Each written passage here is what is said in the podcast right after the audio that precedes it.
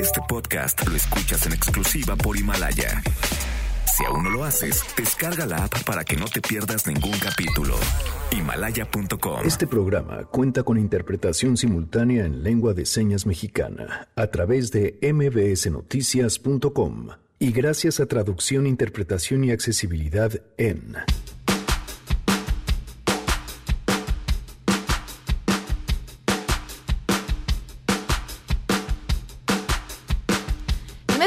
pasado ya el Andrea denunció en redes sociales las amenazas de muerte que recibió por parte de su expareja. ¿Qué respuesta ha tenido las autoridades?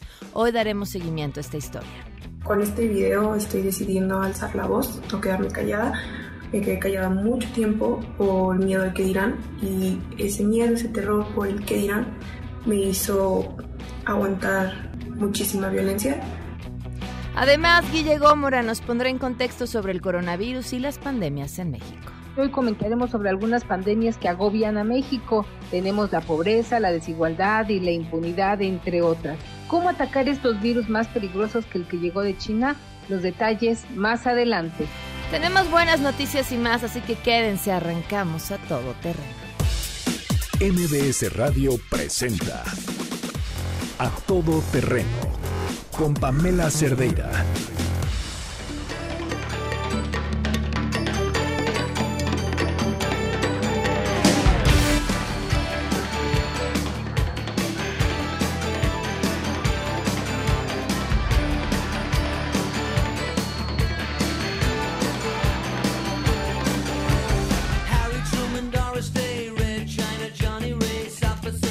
Janine, ¿cómo estás?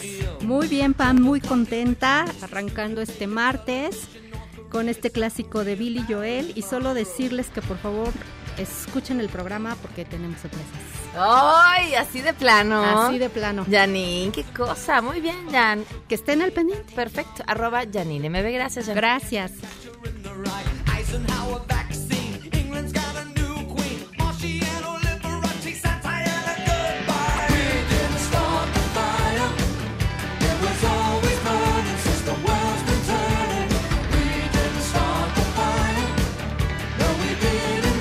Por acompañarnos en A Todo Terreno. Daniel Díaz en la interpretación de lengua de señas lo pueden ver y seguir a través de www.mbsnoticias.com. Además, tenemos pues mucho que comentar el día de hoy. El teléfono en cabina 5166125, el número de WhatsApp 5533329585 a todo terreno arroba mbs.com, Twitter, Facebook, Instagram. Me encuentran como Pam Cerdeira. Ay, ¿saben qué? Eh, les tengo una sorpresa muy personal. Eh, bueno, es personal y no es personal, o sea, es algo que, que, que creé en compañía de otras dos mujeres. Eh, y es una herramienta que, bueno, a mí prácticamente la hice para tratar de explicarle a mi hijo por qué las mujeres vamos a parar el 9 de marzo. No solamente le sirvió a mi hijo, que tiene 10 años, entenderlo, y nos sirvió a ambos para abrir una conversación, me sirvió para abrir una conversación en familia sobre todas las violencias, incluso las pequeñas violencias de las que todos somos cómplices, que vivimos todos los días. Así se los adelanté. Eh, en un inicio, este cuento va a tener una eh, distribución gratuita y digital porque estoy convencida de que tiene que llegar a las más manos posibles antes del 9 para que nos sirva y para que veamos y vivamos ese día con, con, con el sentido que tiene. Entonces, bueno, pues manden su WhatsApp, suscríbanse a la lista, porque pues a los que están en la lista de difusión o a los que están en el, la lista de mailing, en el newsletter, pues más rápido eh, direct, y directamente les haremos llegar este material que espero, que espero les sea muy útil. Bueno, en otros temas, yo nada más no entiendo. No entiendo. Rocio Méndez, cuéntanos lo que pasó esta mañana. Muy buenas tardes. ¿Qué tal, Pamela? Pues el presidente Andrés Manuel López Obrador adquirió el primer cachito de 6 millones de boletos de la Lotería Nacional en su sorteo especial 235 relativo al avión presidencial. Tiene 100 millones, tiene 100 premios, corrijo, 100 premios de 20 millones de pesos cada uno y se va a celebrar el 15 de septiembre de este 2020. Vamos a escuchar.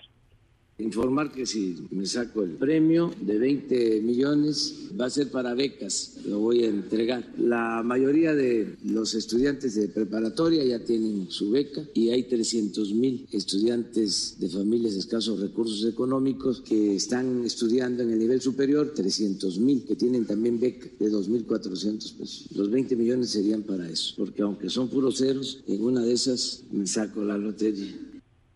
Ernesto Prieto, el titular de la Lotería Nacional, subrayó que con un billete el ganador podrá obtener 20 millones de pesos. Escuchemos.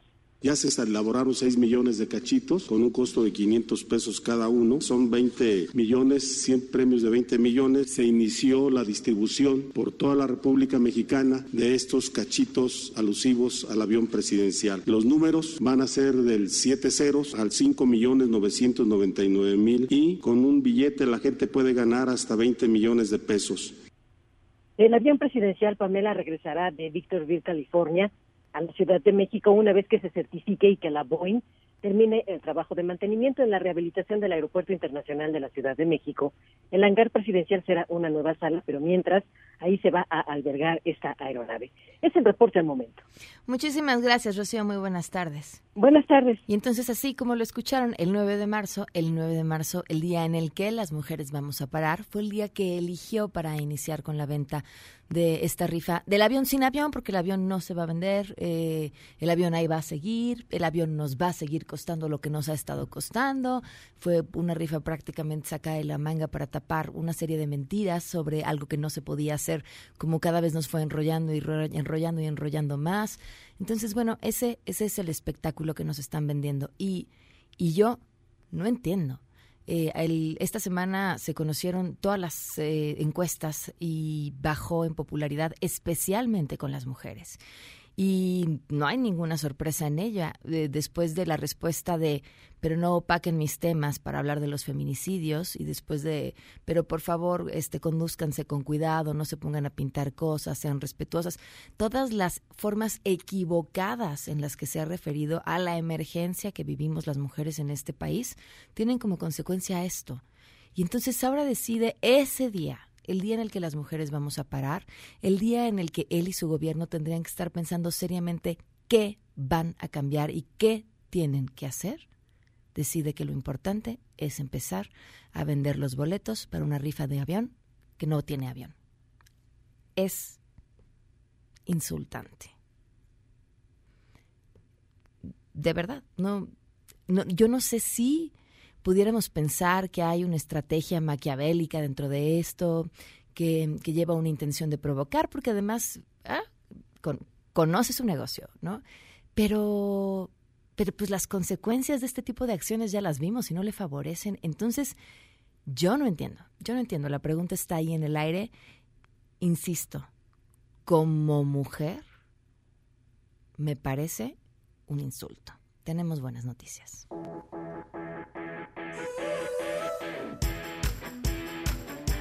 Rocío Méndez otra vez, maratón, para que Rocío Méndez nos deje con una sonrisa. Cuéntanos las buenas noticias, Rocío. Muchas gracias por convocarme. Y es que la historia es interesante. La alcaldía de Iztapalapa, Pamela, así como la ciudad y el gobierno de México, convocan a la clase de boxeo más grande del mundo. Esto se va a realizar el próximo sábado 14 de marzo a las 8 de la mañana en la Plaza de la Constitución. Buscan superar el récord Guinness que hoy encabeza Rusia por haber llenado de pugilistas la Plaza Roja de Moscú en 2017. Escuchamos a Jesús Ramírez, el vocero de la presidencia. Más que romper un récord, se trata de romper la violencia y el aislamiento que nos coloca la violencia a cada uno de nosotros y mandar un mensaje. La unidad es lo que nos da la capacidad de poder contrarrestar esta situación de inseguridad, de violencia contra las mujeres, de violencia contra los jóvenes, para prevenir las adicciones apostando al deporte, apostando a la cultura, apostando a la educación y por eso estamos aquí en Palacio Nacional anunciando esta clase, la clase más grande de box, que será también la clase más grande de ciudadanía, la clase más grande en favor de la paz.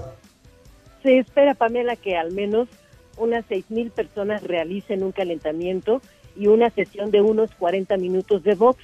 Este entrenamiento se va a replicar en 200 escuelas de Iztapalapa de manera cotidiana porque aspira a ser la alcaldía más deportiva y no la más violenta, dijo la alcalde Clara Burgada.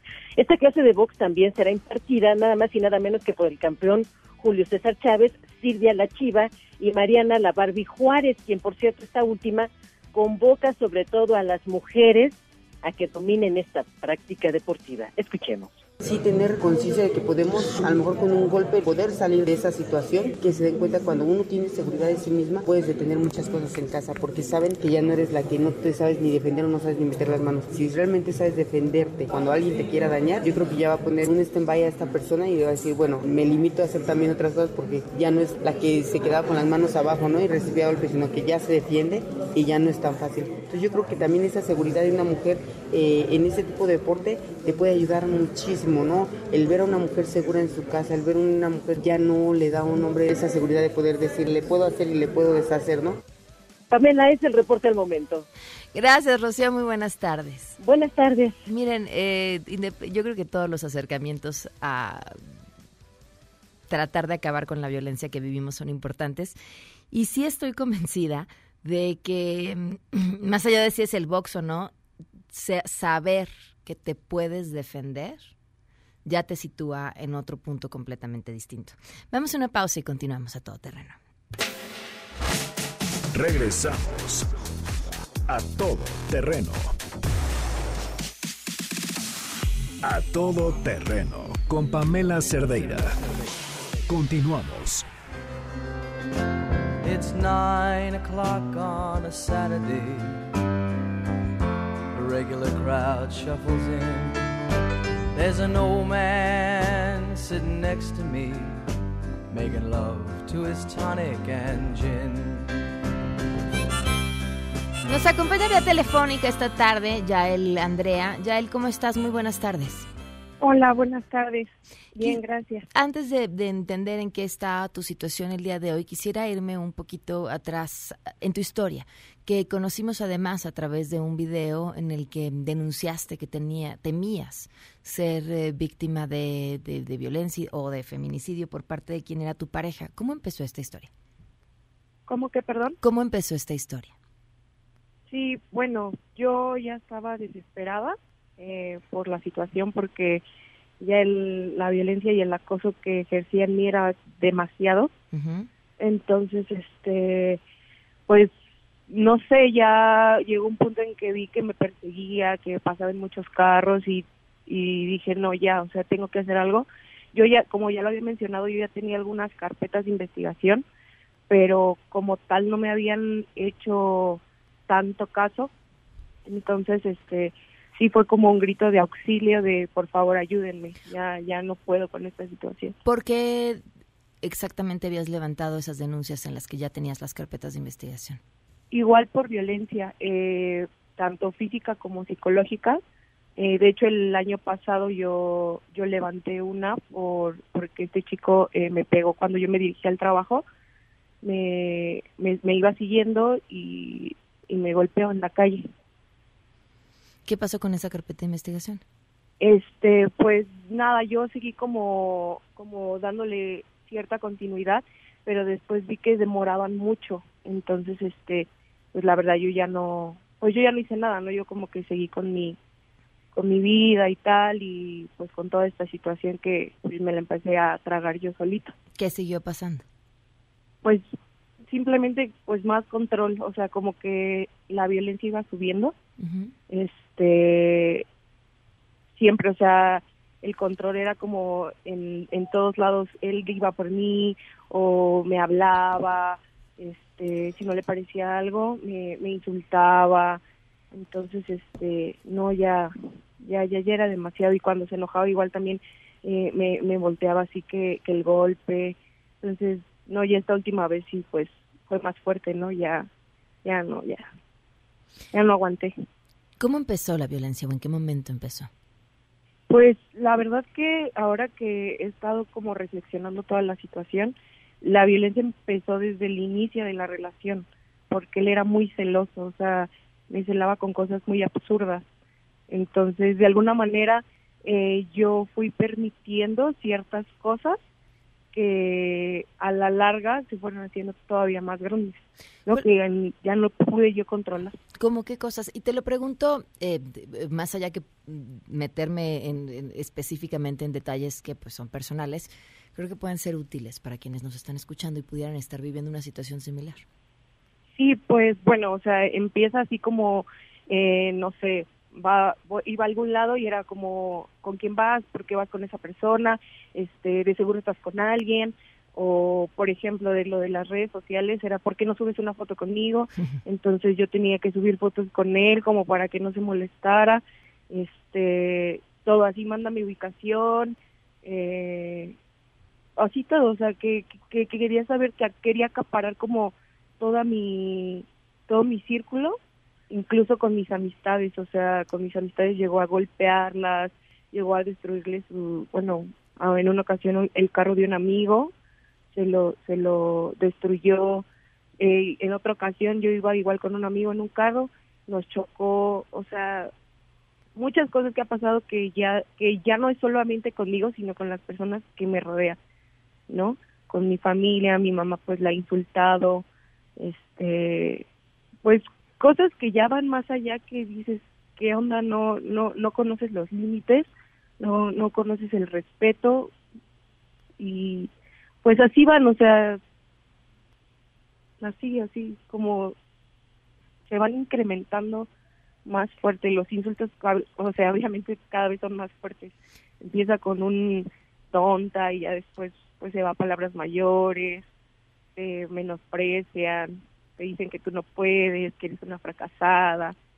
O sea, muchísimas cosas que, pues la verdad sí, sí empiezan a lastimar como el autoestima de uno y yo creo que generan muchísima inseguridad, que es por eso que uno a veces pues se queda callado y quiere aparentar como que todo está bien cuando nada está bien. ¿Qué pasó cuando le dijiste hasta aquí? Cuando yo le dije hasta aquí fue eh, cuando él vino, eh, yo ya había terminado con él por situaciones que yo ya no, de verdad, ya no aguantaba, yo ya no aguantaba sentirme tan controlada y dije ya, hasta aquí. Entonces yo me iba eh, para el trabajo, me acuerdo que fue el 30 de enero, y yo me estaba arreglando para el trabajo y él entró a mi casa y me empezó a, insultar, a decir que, ya me iba a mi trabajo de no sé qué, este, que con mis clientes, o sea, me empezó aquí a, a humillar y de repente se empezó a descontrolar y me, y me empezó a pegar, ¿no? Este, me auxilió mi hermana, que en ese momento estaba aquí, ella fue como la que me auxilió porque pues me empezó a destruir todas mis cosas, mi, todas mis pertenencias, mis perfumes, todo, todo, me, me destruyó mi cuarto y me rompió pues la puerta a patadas y me amenazó de pues de muerte, ¿no? Este, me dijo que sí, que él que él sí se iba a ir a la cárcel, pero pues que primero me iba a matar. Entonces después de eso, que ya eh, me pega y todo, mi hermana pues logra sacarlo de la casa.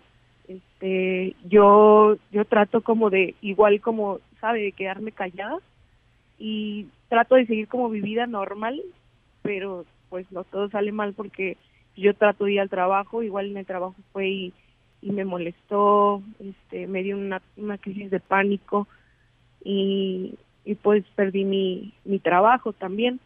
Y ya después de eso empecé a ver que, que, que en mi casa sí empezaba a dar vueltas en carros diferentes y venía acompañado, no, no sé quién era, pero venía acompañado de otra persona, pero cambiaba de carros constantemente o se paraba en la esquina de mi casa por horas y yo dije, no, o sea, está esperando a que yo salga y yo no sé qué me va a hacer.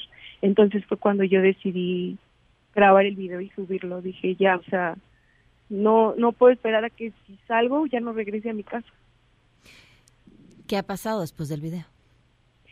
Después del video, la verdad que no me imaginé como la magnitud de todo. Me apoyaron, me apoyaron muchísimo compartiéndolo y luego, luego la, la fiscalía se puso en contacto conmigo eh, también me hablaron del CABI y sí, o sea, en automático yo me fui para, para allá este, y me empezaron a dar la, la ayuda.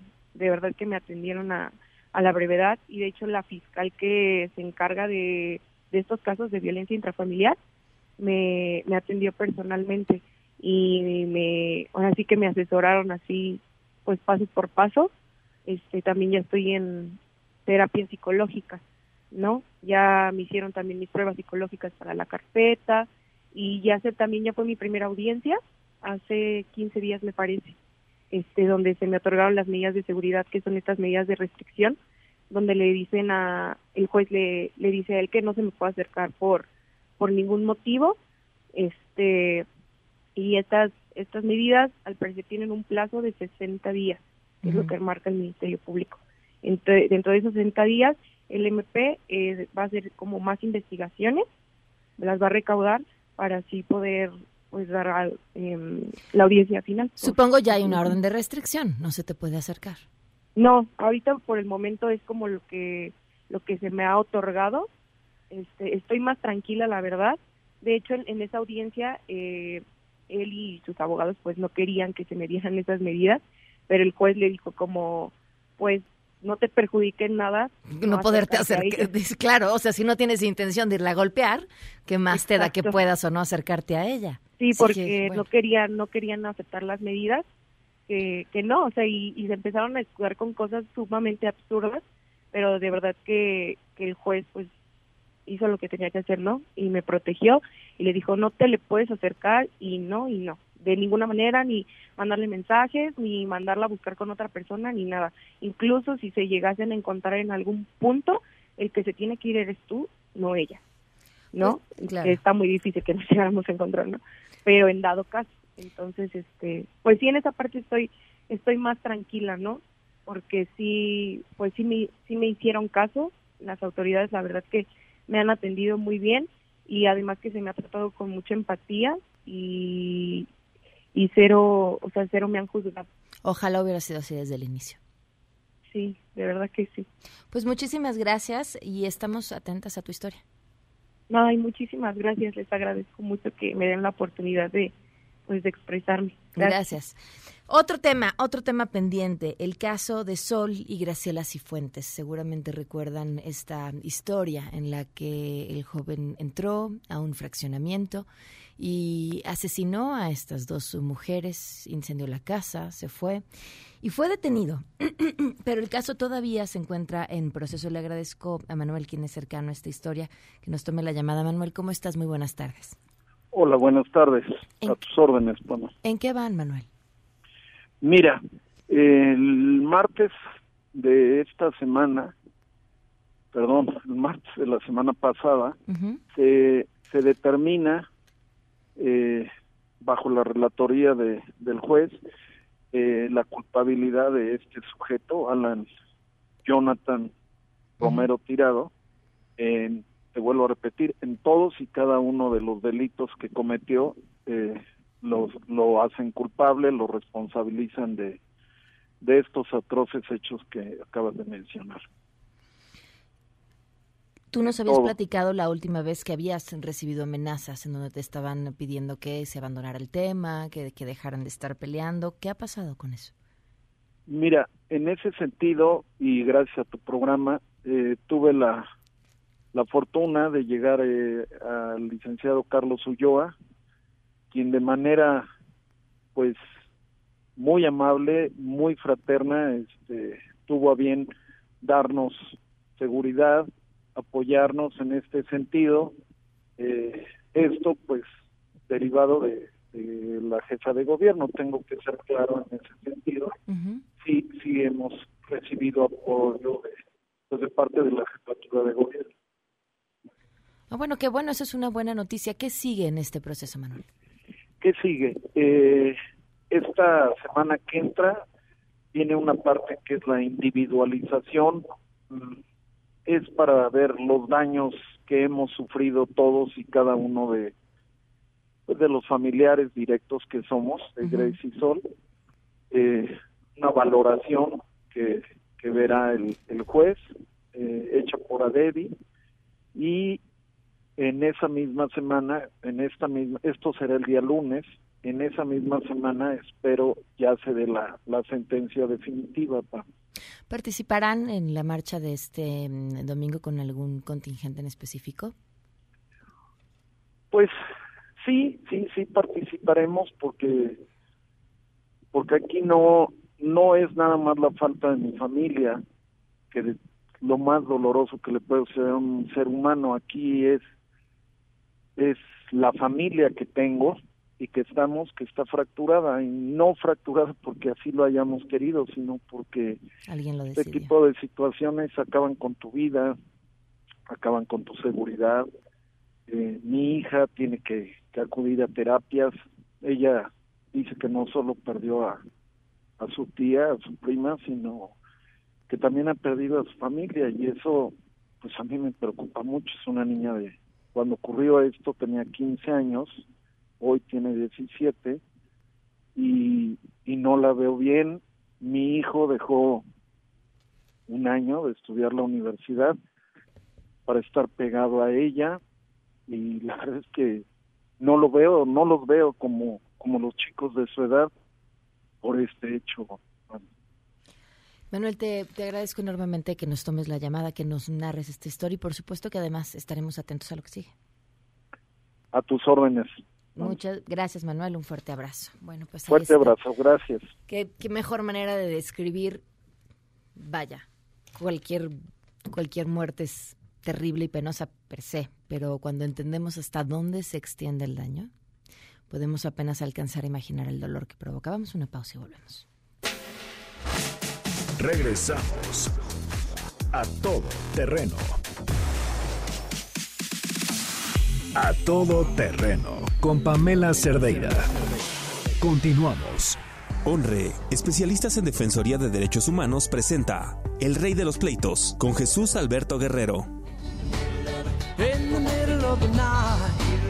Ay, qué bonito el rey de los pleitos ya está aquí. ¿Cómo estás? Bienvenido. Hola, hola, ¿qué tal? Amé el título de decirlo. ¿Sí? Sí, sí, te comento rápidamente. Fue un mote que nos pusieron hace algunos años de una novela de John Grisham, que es un autor norteamericano de bastante fama, Ajá. que antes era bueno, abogado y de las historias que él este, vivió, pues hizo novelas que se venden, bueno, son bestsellers este, comúnmente, y de ahí me tomaron el rey de los pleitos por el tema de la judicialización, de los juzgados, etcétera. ¿no? Y porque dices, ¿dónde hay pleito yo le entro? Sí, claro. Sí, o sea, Sí, es privado, puedo participar, no tengo algo que decir. Sí, tenemos ese ánimo, ¿no? De, de tratar de equilibrar las cosas y tal. Y creo que la única manera cuando se comete, no se respeta la ley, pues ir a un juzgado. Claro, y yo, y yo amo además lo que estás haciendo aquí, porque es esta apuesta a decir, evitemos llegar a ellos, conozcamos nuestros derechos, cuando alguien se enfrenta a una persona que conoce sus derechos, pues es más difícil que se los viole. Claro, y te distinguen inclusive, ¿no? Dicen, no, con ese no te... A mí me pasa, ¿no? O sea, con ese no te metas porque sabe, ¿no? O sea, porque tiene información tal y, y pues es más, este, es más difícil que alguien agrede a tus derechos. Nos quedábamos la semana pasada en el tema de las escuelas privadas. ¿Qué tienen derecho y no a cobrar las escuelas privadas? Y yo le comentaba, ya se había acabado prácticamente el programa y le comentaba que me había quedado con una pregunta en el aire, que era las cuotas ecológicas. Al, en la Ciudad de México, las escuelas, con ciertas escuelas, estar obligadas a utilizar transporte escolar. eh, algunas personas pueden quedar exentas de este transporte. Por ejemplo, quienes vivan a menos de 700 metros de la escuela o que tengan condiciones muy específicas. Pero entonces lo que las escuelas hacen es, ok, tú no vas a pagar el transporte porque no vas a utilizar el transporte por las condiciones específicas que califican, pero entonces tienes que pagar una cuota ecológica. Lo digo yo, que iba caminando a la escuela a llevar a mi hija, digo, ah, caray. O sea, no solo no estoy contaminando porque no estoy usando el coche, Pero te ahora tengo que pagar una cuota ecológica Te por por caminar. cuidar el ambiente. Exacto, por caminar. ¿Por? Eso es un absurdo, es un absurdo total. Mira, este, hemos conocido varias historias de muchas escuelas y se vuelve una intención económica pura, ¿no? Pura. ¿no? Aclaremos eso. Cuando tú quieres incentivar algo, pues no cobras, no le cobras. Si tú quieres inhibir algo, pues cobras, ¿no? Entonces esto es un absurdo que cobren por caminar o por cuidar el ambiente, es un absurdo. Vamos a lo que son nuestra normativa al respecto. Voy a citarla rápido. El acuerdo que ya habíamos hablado que establece normas mínimas de, de información para la comercialización de servicios educativos dice, la escuela no te puede cobrar otra cosa que no sea inscripción o reinscripción, ¿sí? Yo, yo, yo ya quiero armarle tos. Eso debería de salir. ¿Por qué tienes que pagar reinscripción? Bueno, es un tema este, financiero respecto del- de la escuela, de la organización administrativa de la escuela, pero en verdad me parecía que si ya llevas dos o tres años en una escuela, pues ¿por qué te tienes ¿Por que tendrías que volverte a reinscribir? Pero bueno. Sí, traigo un caso que tiene que ver con eso. Bueno, a ver. Te- ya- ya no te interrumpo. Bueno, no, colegiaturas. ¿sí? Y derechos de incorporación en su caso. O sea, son los tres conceptos únicos que autoriza la ley para que una escuela te cobre. Todo lo demás, todo lo demás es estrictamente voluntario. Todo lo demás, ¿sí? Este, también eh, quiero tocar el tema, eh, las escuelas están para poder apoyar a personas, bueno, principalmente niños, niñas y adolescentes en todos los problemas que puedan tener. Tenemos una diversidad enorme, ¿no? De, de jóvenes, de niños y niñas. Y quiero este, dejar muy claro que en el caso, por ejemplo, vamos a la guía operativa para la organización y funcionamiento de establecimientos. La guía operativa dice, tratando de los niños que les llaman traviesos o inquietos, ¿no? Está totalmente prohibido, inhibido por la ley, correrlos, darlos de baja. tal. Las- todas las escuelas tienen que tener algo que se llama unidad de educación especial y tienen que identificar ¿sí? si existen niños con discapacidad, existen, bueno, inclusive lo dice así, dificultades severas de aprendizaje de conducta. Y tienen que tener programas especiales para esos niños y tienen que calificarlos en forma distinta. ¿No puede una escuela privada rechazar a un niño o niña con discapacidad? en lo absoluto. Ellos tienen que tener todas las herramientas necesarias para poder darle el servicio educativo a los que están obligados. Es un gran Todos. tema porque las escuelas en general no están preparadas para ello y es una, para quienes tienen hijos con discapacidad, es una batalla. Es decir, entiendo que tengo el derecho, entiendo que puedo pelear, pero irías tú a dejar a tu hijo o a tu hija en una escuela que no está preparada para recibir. Sí, todas, este, todas las escuelas tienen que tener todo lo necesario para atender en las diversas este, eh, discapacidades a todos los niños. Está totalmente prohibido, inclusive se creó jurisprudencia recientemente al respecto. Es obligación de las escuelas. Tenemos que darle el mensaje a las escuelas particulares que no nos hacen ningún favor. Esto, voy a leer la Ley General de Educación, un párrafo, un, un- párrafo nada más, para que vean las dimensiones. Y les va a doler y qué bueno. Pues dice, Soy el rey de los pleitos, Sí, así que lléguenle. No les gusta, lléguenle. Sí. Derecho a la educación. El artículo primero, Pamela. Ajá. Primero. Es, este, esta ley tiene, garantiza el derecho a la educación, tratados internacionales, etcétera. Su objeto es regular la educación que imparte el Estado, Federación, Estados, Ciudad de México, municipios, sus organismos descentralizados y los particulares, ¿sí? La cual se considera un servicio público, ¿sí? que estará sujeta a la Rectoría del Estado. A fin de cuentas, lo que prestan las escuelas particulares es un servicio público regulado por el Estado y sus circulares, sus reglamentos internos, si contradicen lo que dice la ley, no sirve absolutamente para nada, para nada. Tratábamos el tema la otra vez, alguien hizo la pregunta, ¿y qué pasa con las escuelas católicas? Híjole, pues un gran tema, ¿no? Son exactamente igual. Pero en el, en el trato, en el acto, en los hechos, son peores que cualquiera. O sea, en la experiencia que nosotros tenemos, Ajá, ¿por qué? esa, esa cobertura que tienen, o sea, parecería que aún estamos en el siglo XIX, de que porque la escuela es católica, o no sé, por ejemplo, el Instituto México, que es Maristas, la Virgen de Guadalupe, etcétera, tendríamos que tolerar todo lo que nos hagan. Y esa es Pues es que es un sacrificio a Dios, no entiendes. es que es el tema de la cobertura o de la del respeto a la sotana, ¿no? Que eso nos da, eh, que les daría todo el derecho de abusar de nuestros niños, ¿no? Eh, Es en base a eso dicen, híjole, es que y si Dios, Dios no tiene nada que ver en esto. Ellos señores prestan un servicio público y tienen que acatar y respetar las normas y respetar la dignidad de los nenos, ¿no? Como tratábamos el caso anterior, los separan, los exhiben, los llevan al auditorio como si estuvieran secuestrados para que les hablen a los papás a ver si pagaron la colegiatura o no, cuando ellos no tienen absolutamente nada que ver. Ahora bien, voy a tocar un tema también muy ágil, las ofertas. Cuando tú llegas a una escuela te dicen, bueno, tienes que pagar estas cuotas, entre ellas voy a tratar el asunto del Justo Sierra que tiene dentro de su oferta un seguro de vida. Ok. Aclaro, nadie puede ofrecer o contratar seguros de vida si no es una aseguradora, para empezar. ¿no? Ellos pueden intermediarla, pero tiene que ser una aseguradora la que ofrezca el servicio. Ellos, este, la historia de una familia, 13 años teniendo a su nena en la misma escuela, en la misma escuela, pagando ese supuesto seguro de vida, da un cáncer terminal al papá y fallece en tres meses. ¿sí? Cuando se intenta este, eh, hacer efectivo este seguro, le, niega- le negaron el derecho al seguro que ¿Por? había pagado durante tres años porque no había fallecido dentro del periodo escolar. ¿Es en serio? Es en serio, aquí tengo la sentencia. Pero son justamente, eh, más que seguros de vida, son fideicomisos educativos. Mira, es Es- dinero, es dinero que se guardan, ellos, esa es la realidad, porque nunca contrataron una aseguradora, nunca hay fideicomiso, no, simplemente se lo gastan, ¿no? Te hacen simular que tienes un seguro y cuando es necesario... pero si, si le toca en periodo vacacional ya valió gorro. Imagínate la estupidez. O sea, ¿Y, es en, ¿y qué va esa historia? Aquí acabo, evidentemente, eh, si quiero, este, se dicta sentencia por el, el, juez este, federal, este juez octavo distrito, octavo distrito en materia civil, y los obliga a pagar la oferta. Es decir, todo lo que nos ofrecen, todo lo que está en los panfletos, trípticos y tal, nos lo tienen que cumplir. No nos dejemos, no nos dejemos, porque ese dinero, a fin de cuentas, si tiene su objetivo, tiene que ser usado para eso. Para eso, imagínate esta familia, fallece el, este, el proveedor, en este caso el papá, en un tema bastante, bastante difícil, tres meses, y le dicen que no, y la tuvieron que sacar de la escuela.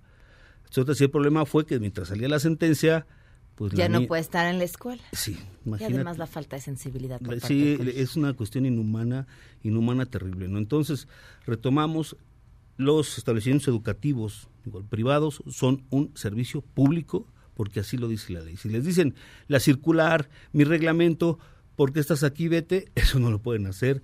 Y si algo contradice lo que refiere la normativa en materia de educación, que tiene que ver mucho con la dignidad de las personas, de los niños, niñas, eso es totalmente nulo. Entonces podemos rehusarnos a pagar la cuota ecológica. Claro, la cuota ecológica y también se manejan mucho los chantajes este, de padres, por ejemplo, los bailables, ¿no? Oye, va a salir mi hijo en el bailable tal y ahí te va el uniforme 800 pesitos, ¿no? De, de vaquerito tal, que si lo compras en portales te va a costar 100 pesos, Ajá. ¿no? Pero imagínate que no lo llevas.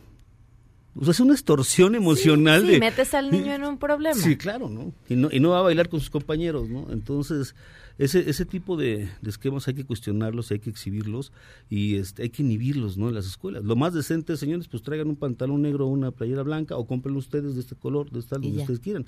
Y ya, así como lo refiere la ley. ¿Cómo te pueden contactar?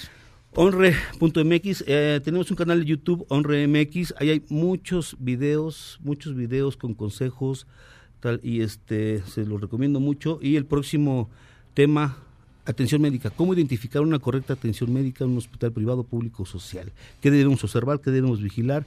¿Qué, de, eh, qué nos deben informar?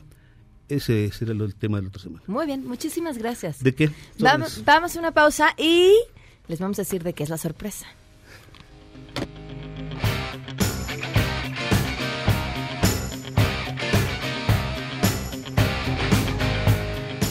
Honre, especialistas en Defensoría de Derechos Humanos, presentó El Rey de los Pleitos con Jesús Alberto Guerrero. Regresamos a todo terreno. A todo terreno con Pamela Cerdeira. Continuamos. Guillermina Gómora en contexto.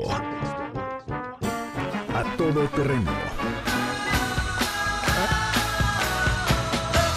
¿Qué decías, Guille? Ah, pues te saludaba y saludaba también al auditorio que ya estamos aquí con mucha enjundia, con mucho estás? ánimo. Además, Guille viene, sí, así como dice enjundia y ánimo, así se ve. Sonriente, sí. viene muy elegante. Muchas eh, gracias, con mucho, Yo no sé de dónde sacas el ánimo si justo antes de entrar estábamos hablando de que ya paren este tren, por favor. Sí, como diría Mafalda, que paren al mundo, me Híjole, quiero bajar, sí, porque bueno, sí, entre coronavirus y demás cosas, pero bueno. Y pues mira, ya sé que no te gusta que yo contribuya a esos este malos eh, pues eh, temas, ¿no? Que no son no son malos temas, sino que pues deprimen, deprimen. Que es la palabra, y este ¿no? es tu espacio, bueno. puedes hacer lo que quieras. Pero mira, yo creo que el tema se presta también porque hoy est eh, estamos pues muy espantados por el coronavirus, ¿no? Hemos visto los memes que se han registrado, pero como buenos mexicanos estamos tan listos para el coronavirus que pues ya ya está una cumbia. Eh, vemos que los memes que hay de que ahora sí se ve, le va a topar con pared aquí el coronavirus y demás. Y eso me llevó a la reflexión de cómo nosotros los mexicanos, pues ya se nos conoce en el mundo que nos burlamos hasta de la muerte o de uh -huh. temas como estos. Pero hay otros que de verdad sí nos pegan y que son verdaderas pandemias que nos han afectado por años, pero que hoy por diferentes causas, pues se han vuelto críticas y han colocado al gobierno de la Cuarta Transformación en eh, pues eh, situaciones muy complicadas. Mira, para empezar, las pandemias que nos afectan, una de ellas que es muy grave y muy penosa, dolorosa para algunas familias, es el desabasto de los medicamentos. Híjole, la cosa está La horrible. falta de, medica- de medicinas para los niños con cáncer y que ahora se ha reflejado también incluso en esta crisis del coronavirus donde se ha denunciado que no se encuentran o no cuentan los médicos, las enfermeras, el personal de los hospitales, pues ni como lo más, más básico para atender estas emergencias como son los cubrebocas, el gel y algunos otros insumos básicos. No hay. Y el tema de los desabastos de medicamentos, vimos cómo llegó incluso a Tabasco a generar un problema de mortandad en un hospital de Pemex de Villahermosa, donde se dice que compraron medicamentos eh, para diálisis contaminados, que no pasaron las pruebas del COFEPRIS. Aún así, los eh, distribuyeron, eh, llegaron al hospital de Pemex de allá en Villahermosa y han provocado ya la muerte de dos personas. Entonces, esa es una de las pandemias más terribles que estamos viviendo, dice el gobierno federal en las conferencias mañaneras, que ya se están distribuyendo los medicamentos, pero yo creo que debería haberse re- realizado esta distribución pues con la suficiente anticipación para que la gente no tenga que esperar dos, tres meses o quizá más tiempo para poder contar con el medicamento en casos tan terribles como son los del cáncer. Y, además no, y además no puedes esperarlo, lo que hemos estado No hay. platicando aquí. Si a ti te dan un tratamiento para el cáncer y tu la periodicidad con la que tienes que usar ese tratamiento, ponerte ese tratamiento, es de una vez a la semana y de pronto ya no hay y lo vamos a, pero lo vamos a recibir en dos semanas, ¿no? Pues sí. Ya valió gorro el tratamiento. Sí, ya, ya. Se trastocó todo y hay que empezar de cero. Yo creo que eso es lo que deberían de poner atención en el sector salud. Otra de las pandemias que nos ha pegado muy duro es la inseguridad, que está matando a miles de mexicanos. Ayer se dio a conocer un dato de veras que me provocó escalofrío. Eh, de- daba a conocer un grupo multidisciplinario que está integrado por la Fiscalía General, por la Secretaría de Seguridad y por el Sistema Nacional de Seguridad, de una cifra de 2.209 asesinatos en el país al 27 de febrero. O sea, llevamos dos meses y tenemos registrado casi 2.300 muertos. Es, terrible lo que está pasando en nuestro país y pues ahí urge aniquilar el virus mortal de la violencia que invadió al país y el de la impunidad. Porque muchos de estos crímenes, como otros delitos, como es el tema del feminicidio, la extorsión, el secuestro, pues están inoculados por el virus de la impunidad, que es muy grave en este país y que está generando pues graves repercusiones, como lo vimos ya también en el crecimiento económico esta inseguridad, la incertidumbre política, la incertidumbre sobre la situación económica interna, la falta de Estado de Derecho, la impunidad y la corrupción, dicen los analistas consultados por el Banco de México, llevaron a recortar de nueva cuenta su estimación de crecimiento económico para este 2020 y pasó del 1% a 0.91%, que es terrible. Y estos mismos factores pues llevan a la OCDE, a la Organización para la Cooperación y Desarrollo Económico, también a reducir el pronóstico de crecimiento para nuestro país y pasa del 1.2 a 0.7. espérate, estamos en marzo. Estamos, Es- es estamos en marzo. Estamos en marzo y estamos con estos factores que no pueden eh, más que generar incertidumbre, como señalan los analistas de, consultados por Banco de México, y estas pandemias que hemos manifestado aquí, que hemos eh, señalado en diversas ocasiones, pues ya también le pegaron a- al presidente y en su tierra. Lo que sucedió en Macuspana, Tabasco, no es cosa menor, más allá del malestar que le provocó y que le llevó a calificar esta gira con un 5, aunque su hijo Jesús Ernesto fue más benevolente y le dijo, pues que le daba un 6, ¿verdad? Pero es muy preocupante lo que está pasando. Digo, más allá del enojo, del malestar, del berrinche, como quieran llamarlo, es muy preocupante lo que el presidente vivió este fin de semana en su tierra, en su terruño, en Macuspana, Tabasco. Que la gente haya reaccionado de esa manera. Pues yo no sé si preocupante, a mí me parece que es importante. Venimos de una historia, y ahí sí, de este presidente y del que teníamos y de los que hemos tenido históricamente, en el que salen a hacer meetings, que por supuesto sabemos que quienes van a esos meetings pues, son acarreados, y entonces van a, van a dar su discurso y la gente aplaude y ellos escuchan lo que quieran escuchar. Entonces a a mí me parece inmensamente valioso que él no escuche lo que quiere escuchar, sino que la gente realmente diga lo que piensa. Y, Sí. y, y sí, entiendo, o sea, vaya, esto se está poniendo eh, me híjole, no sé, preocupa la colorado, sí. por decirlo menos. La parte que me preocupa es que es la institución presidencial. Sí. Él, más allá de ser Andrés Manuel López Obrador, hoy es el presidente de México. Más allá de decir que es terco y que no va a hablar si siguen protestando, si siguen abucheando, él representa al país. Pero él se ha puesto en esa posición, Guille. Exactamente. Entonces él hoy es- esta ah, la caída de la aprobación que fue también terrible, como lo, revel- lo revelaron varias encuestas, aunque él diga que no le preocupa, me parece que sí también debiera pues de inquietarle un poco a él y a su equipo de trabajo, porque pasó de una aprobación de 80% al inicio de su sexe- de, de este sexenio a un 54%. Insisto, él sigue siendo el representante del poder ejecutivo de este país y no debe tomarse a sorna o pues ay com- no me preocupa no sí debe de preocupar Pero a ver, no, no me preocupa. La mayor caída estuvo en la percepción de mujeres. Sí. Y hoy sale a anunciar que a la rifa del avión sin avión empieza el día del paro de las mujeres. es una insensibilidad pues política mayúscula mayúscula Neta, nadie no se da cuenta o, o es a propósito, te lo digo de corazón, me lo pregunto. Pues pareciera que quizá pudiera interpretarse como una cortina de humo pero coincido contigo que es una insensibilidad mayúscula que haya salido a anunciar hoy este tema cuando está eh, pues cosas tan eh, importantes como es el riesgo de la salud por el coronavirus, como es las protestas del 8 Por la y del ajá. 9, como es el desabasto de medicamentos, en fin.